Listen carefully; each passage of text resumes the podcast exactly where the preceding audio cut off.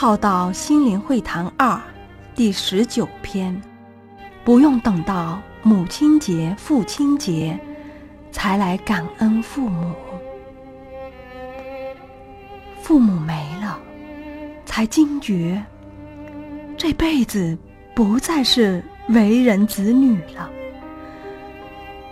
苦日子过完了，父母却老。好日子开始了，父母却走了。